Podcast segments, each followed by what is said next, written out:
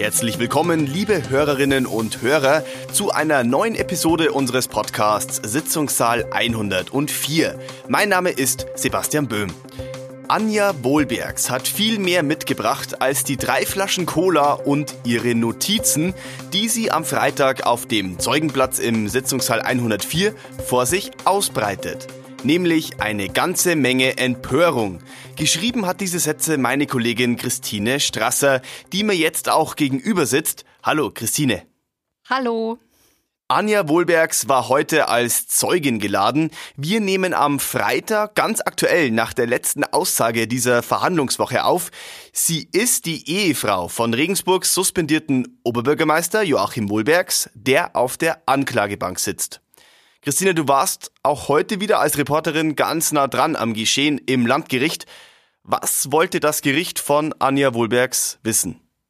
Also die Fragen der Richter kreisten insbesondere um ein Darlehen, das die Eheleute Wohlbergs an den damaligen SPD-Ortsverein ausgereicht haben. Da ging es um 230.000 Euro. Dieses Darlehen war notwendig, damit offene Wahlkampfrechnungen bezahlt werden sollten.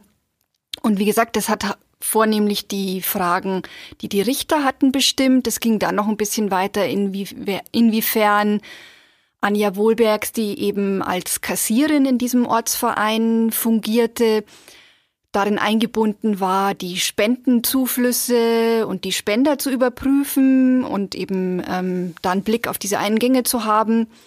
Und da werden wir nachher wahrscheinlich noch intensiver drüber reden. Verteidiger Peter Witting hat sie natürlich auch zu Erlebnissen im Zusammenhang mit der Verhaftung ihres Mannes ähm, und so weiter befragt.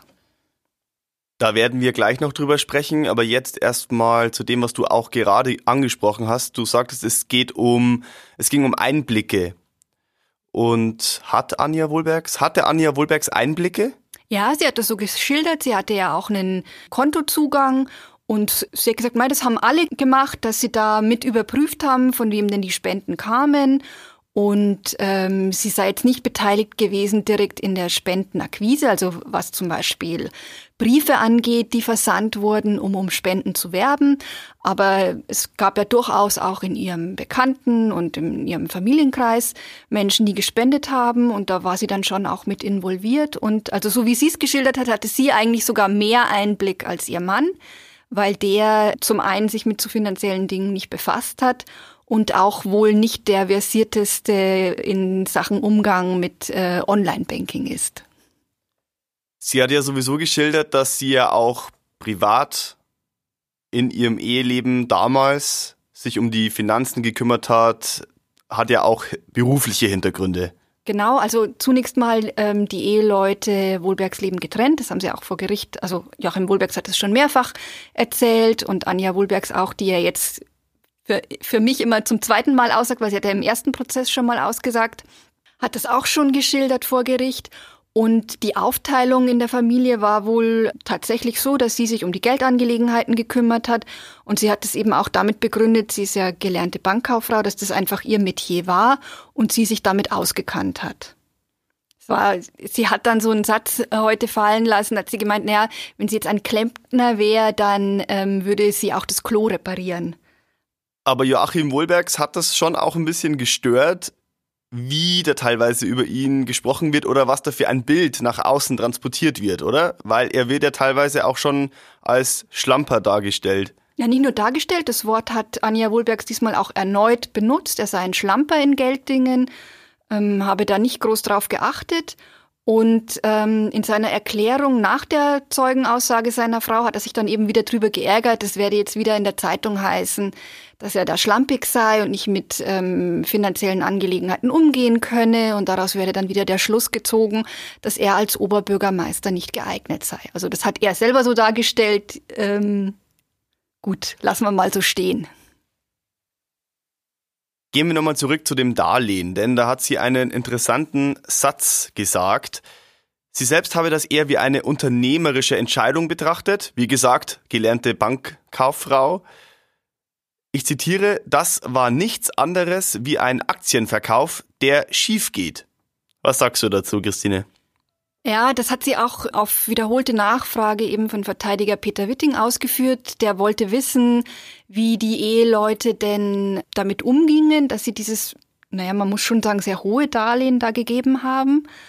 Und sie meinte einerseits, dass ihr Mann eben zuversichtlich war, dass man das schaffen könne. Beide hätten gut verdient und man habe, wie gesagt, dann ja auch die Aussicht gehabt, dass er Oberbürgermeister ist. Und insofern sei man zuversichtlich gewesen, dass man das aus den einfließenden Gehältern eben bedienen könne. Das war die eine Seite. Und zu ihrem Blick hat sie dann eben geschildert, naja, sie sei selber auch mal im, im Aktiengeschäft tätig gewesen. Und dann hat sie eben dieses Beispiel gebracht, dass man das so sehen müsse wie einen Aktienkauf, der ähm, schiefgegangen ist. Wenn man jetzt in Aktien investiert, dann erwartet man sich ja immer auch irgendwie einen Gewinn. Ist dann der Gewinn die politische Karriere des Ehemannes oder wie kann ich mir das vorstellen?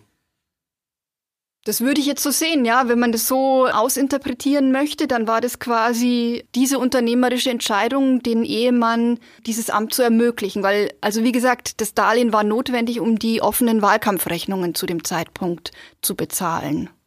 Vielleicht muss man das auch irgendwie für sich einordnen. Ich meine, es ist ja auch eine Riesensumme, um sich die Nervosität zu nehmen, das ist natürlich jetzt halt alles äh, Interpretation.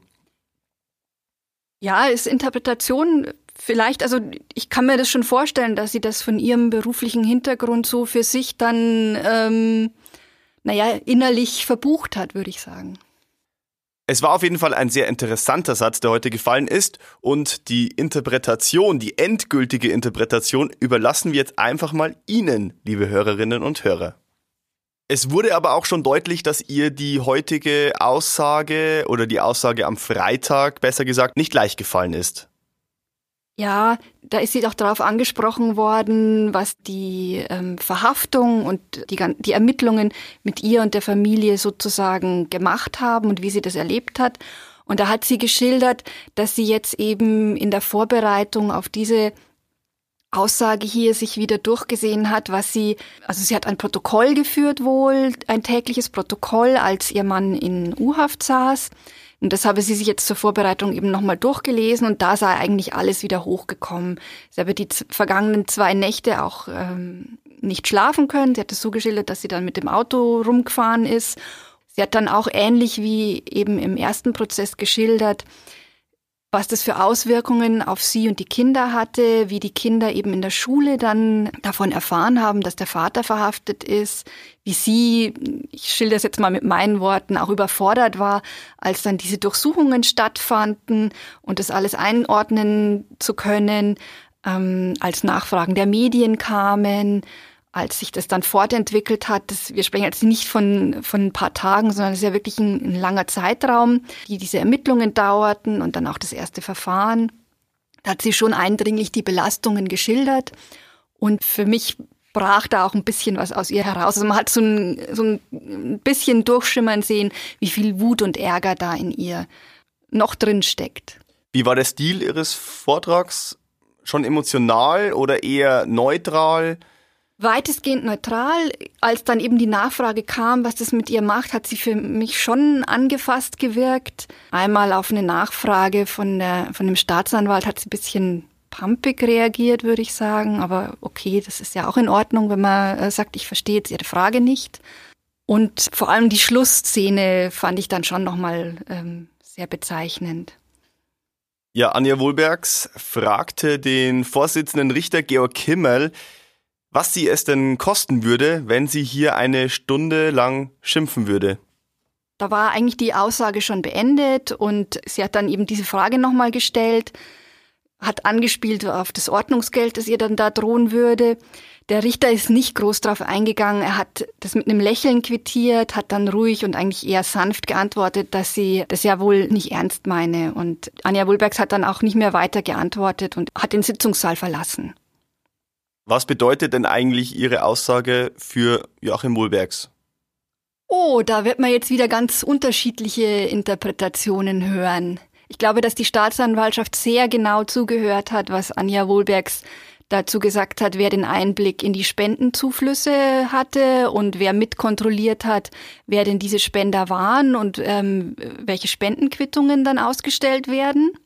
Und so insgesamt auch es war schon auch wichtig, dass sie geschildert hat, wie dieses Darlehen zustande kam und welche Erwartungen man hatte. Das kann man wieder sozusagen auf Seiten von Joachim Wohlbergs verbuchen, dass sie gesagt hat, es war von Anfang an klar, dass wir einen Großteil davon, also dass den einen Großteil davon der Ortsverein nicht wird zurückzahlen können. Davon sei man von Anfang an ausgegangen und deshalb habe man vereinbart, dass dieses Darlehen dann kurz vor der nächsten Kommunalwahl, also es ist 2019 dann wohl passiert, in eine Spende umgewandelt wird und das, denke ich, war eher sozusagen als Unterstützung für Joachim Wohlbergs zu werten. Und so insgesamt, ich meine, diese, wir haben es schon gesagt, diese Aussagen, ähm, dass er schlampig war mit Geltingen, die interpretiert dann jeder, wie er möchte. Haben Sie Fragen, Anregungen oder Wünsche? Schreiben Sie uns eine Mail. podcast.mittelbayerische.de Anja Wohlbergs hat am Freitag ja circa eine Stunde lang ausgesagt. Ich gehe mal stark davon aus, dass sie ihren Ehemann nicht nur als Schlamper dargestellt hat. Nein, natürlich nicht. Sie hat auch, ähm, also was zum Beispiel dann doch wieder sehr emotional war, finde ich, als sie darauf einging, was die Untersuchungshaft mit ihrem Mann gemacht hat. Also sie hat davon geredet, dass er da psychisch wirklich sehr schlecht beieinander war, dass er absolut gebrochen war durch die Ermittlungen, also dass ihn das sehr stark ähm, belastet hat, wie eben die ganze Familie auch. Er habe dann erst wieder sozusagen neue Lebensenergie gewonnen, als er entschieden hat, wieder für das OB-Amt anzutreten. Und sie hat es auch so dargestellt, dass dieses Amt für ihren Mann also sehr wichtig war, dass er in dieser Rolle aufgegangen ist. Sie hat gesagt, sie würde schon sagen, dass es für ihn ein Traumjob war oder ein Traum. Er selber vielleicht nicht, aber von außen hatte sie den Eindruck, ähm, es sei ihrem Mann auch darum gegangen, etwas Positives für die Stadt zu bewirken und sie war auch der Auffassung, dass er das hat. Er hatte viele Visionen für die Stadt. Sie hat die Korruptionsvorwürfe als absolut haltlos bezeichnet. Sie hat beschrieben, dass Joachim Wohlbergs in keinster Weise irgendwie darauf bedacht sei, Vorteile zu bekommen. Sie hat dann geschildert, ähm, naja, so Szenen, wenn man dann mal beim Duldanstich eingeladen war, war er immer darauf bedacht, den ähm, Kellnerinnen dann ein großzügiges Trinkgeld zu geben. Er hätte anderen Menschen in finanziellen Notlagen ausgeholfen. Also sie hat schon ein sehr positives Bild von ihrem Mann gezeichnet. Nach Anja Wohlbergs nahm am Freitag noch eine weitere Frau auf dem Zeugenstuhl Platz und auch darüber müssen wir reden, Christine. Ja, es gab sogar zwei weitere Zeuginnen am Freitag, aber die Aussage der städtischen Mitarbeiterin fand ich jetzt äh, weniger spannend. Die ähm, Aussage der, ähm, naja, wie soll man das sagen, Buchhalterin einer Werbeagentur fand ich durchaus bemerkenswert. Also zum Hintergrund, ich versuche es in ein paar Sätzen wieder zu erklären, warum ähm, man sie als Zeugin geladen hatte. Da geht es um eine, naja, man muss schon sagen, Scheinrechnung über Leistungen für den Wahlkampf von Joachim Wohlbergs. Habe ich jetzt schon den Betrag gesagt? Äh, Nein. 30.000 Euro. Und die hat nämlich der Gründer des äh, Regensburger Immobilienzentrums, Thomas D., übernommen. Das hat er vor Gericht auch schon so eingeräumt. Und nun geht es eben darum, inwieweit wusste man denn im Büro von Joachim Wohlbergs Bescheid, was da an Leistungen übernommen wird. Die Buchhalterin der Werbeagentur hat nun geschildert, dass sie eine Übersicht erstellt hat, eine Liste mit den Leistungen, die äh, zu diesem Zeitpunkt, wir reden von 2014, noch zu begleichen waren. Und äh, ein bisschen spannender ist es dann geworden, als es eben darum ging, diese Formulierung Leistungen, die noch zu begleichen waren, standen also auf dieser Liste auch schon Beträge für die einzelnen Leistungen, die da erbracht wurden. Und da war sich die Zeugin zuerst nicht so ganz sicher. Sie sagt, sie kann es nicht eben mit Sicherheit sagen. Und da hat Verteidiger Peter Witting dann angesetzt und gemeint, ja, wenn, wenn sie das so beschreibe als Leistungen, die noch beglichen werden sollten, dann müsse man ja davon ausgehen, dass da keine Beträge standen. Ist auf Widerspruch im Sitzungssaal gestoßen, weil jetzt zum Beispiel Oberstaatsanwalt Jürgen Kastenmeier das andersrum verstanden hat und er meinte, nee, das kann man dann so nicht sagen. Also hat Witting immer wieder bei dieser Frage nachgebohrt und die Zeugin hat schließlich auch gesagt, naja, zu 99 Prozent sei sie sich sicher, dass da eigentlich Be Beträge standen, also eine Geldsumme, weil sie ja zu einer Gesamtsumme kommen sollte und dafür habe sie, das sei ja der Sinn der Liste gewesen, dafür habe sie die Liste ja letztlich erstellt. Es ging immer wieder hin und her, die gleiche Frage. Richter Georg Kimmel hat dann ich glaube sogar mehrfach fallen lassen, dass die Zeugin die Frage ja eigentlich beantwortet hat und da herrschte Druck unterm Kessel auf jeden Fall. Ja, so würde ich das auch sehen und die Zeugin vor allem hat selbst dann auch gesagt, es komme ihr jetzt so vor, als würde ihr der Verteidiger Vorwürfe machen wollen. Er hat auch wirklich schon sehr stark nachgebohrt und man muss schon sagen, im Grunde war jedem im Sitzungssaal klar, dass die Zeugin hier jetzt etwas gesagt hat, was der Verteidiger eigentlich andersrum hören wollte. Deswegen ist er dann schließlich auch vom Richter ermahnt worden, Peter Witting, dass er die Zeugin nicht unter Druck setzen solle. Und es ist dann auch eine kurze Unterbrechung gekommen, damit eben alle wieder zur Ruhe kommen, weil Peter Witting das natürlich von sich gewiesen hat, war auch äh, selber dann angefasst, wie man ihn dann jetzt auf die Weise kritisieren könne. Ja, ich glaube, da war eine Unterbrechung einfach ganz gut, damit alle wieder ein bisschen runterkommen und man dann die Befragung abschließen kann. So, wir kommen jetzt auch wieder ein bisschen runter und kommen zu einem unserer Lieblingsthemen. Treue Hörerinnen und Hörer wissen es bereits, es werden sehr viele Anträge gestellt in diesem Prozess, die dann geprüft werden müssen. Und auch hier sind in dieser Prozesswoche neue Entscheidungen hereingeschneit. Ja, exakt. Zum einen schicke ich voran, es sind auch vier neue Anträge heute gestellt worden von Verteidiger Michael Heitzmann der den Unternehmer Ferdinand Schmack vertritt. Ich gehe die jetzt nicht einzeln durch, weil die kann man jetzt wirklich im Newsblog nachlesen, da habe ich die alle aufgelistet. Also, dass neue Anträge gestellt werden, das kommt wirklich sehr überraschend, muss ich sagen. Extrem überraschend, vor allem, weil ich das ja immer schon vorausgesagt habe, dass wir da noch nicht durch sind, was Beweisanträge angeht. Ich freue mich über jeden einzelnen. Okay, und wir haben jetzt auch die Entscheidung. Bitte, ja. Zu einem, da ging es äh, darum, dass Peter Witting eine Dokumentation von Medienberichten in dieses Verfahren einführen wollte. Zum Hintergrund, das geht um diese Dokumentation, die schon im ersten Korruptionsprozess gegen Joachim Wohlbergs eine Rolle gespielt hat. Und dort hat das Gericht eben gestattet, dass die als ähm, naja, Beweismittel ins Verfahren eingeführt wurde. Und was eben ganz interessant ist, jetzt in diesem Verfahren hat die Kammer entschieden, nein, das ist ein ähm, wörtlich völlig, wegen völliger Ungeeignetheit des Beweismittels hat man das abgelehnt. Das darf man aber auch als Kritik gegenüber der Kollegen verstehen. Ja, das kann man jetzt verstehen, wie man will. Ich meine, das sind einfach unterschiedliche Ansichten. Okay. Würde ich jetzt mal sagen, das, ja. Es gibt einzelne Presseberichte, die das äh, Gericht jetzt durchaus auch zu den Akten genommen hat, aber diese ganze Dokumentation jetzt eben nicht. Und da geht's eher darum, was wollte Peter Witting denn damit beweisen? Und zwar wollte er beweisen, dass die Berichterstattung in diesem Fall eben weit über das Maß hinausgeht, was die Berichterstattung in anderen Fällen, in anderen Strafverfahren angeht. Und da hat das Gericht gesagt, da genügt so eine Dokumentation nicht.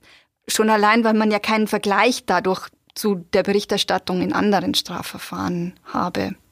Und dann gab es ganz am Ende noch eine Entscheidung bezüglich eines Antrags. Ja, da ähm, ist jetzt schon lange darauf gewartet worden, vor allem von Verteidiger Georg Kahl und seinen Mandanten, den, naja, ich muss es wieder kompliziert ausdrücken, ehemaligen Geschäftsführer eines Erlanger Immobilienunternehmens, der in einer der drei Anklagen, die jetzt da zusammengefasst sind, mit angeklagt ist. Und ähm, Verteidiger Georg Karl hat sich schon länger darum bemüht, dass man dieses Verfahren abtrennen könne. Und das Gericht hat jetzt auch so entschieden, dieser Teil, also die ähm, Verhandlung oder Restverhandlung muss man sagen, gegen diesen ähm, Mitangeklagten wird abgetrennt. Es gibt jetzt noch zwei weitere Verhandlungstage und dann können wir da schon mit einem Urteil rechnen. Als Termine genannt hat das Gericht den 18. und den 21. Februar und dann wird man schon mal so einen kleinen Einblick haben, wie das Gericht bestimmte Vorgänge bewertet. Sehr spannend. Auf jeden Fall, sehr spannend. Wann und wie geht es weiter im Sitzungssaal 104? Ja, also das Hauptverfahren, in dem jetzt als Angeklagte noch Joachim Wohlbergs und eben Ferdinand Schmack verbleiben, da ist der nächste Verhandlungstag, jetzt komme ich selber bald durcheinander, der 17. Februar. Und da ist dann unter anderem, steht auf der Zeugenliste Stadtrat Norbert Hartl. Ich danke dir auf jeden Fall für deine Einschätzungen, Christine. Für Sie jetzt noch einmal der Hinweis, das Podcast-Angebot der Mittelbayerischen ist groß und bunt.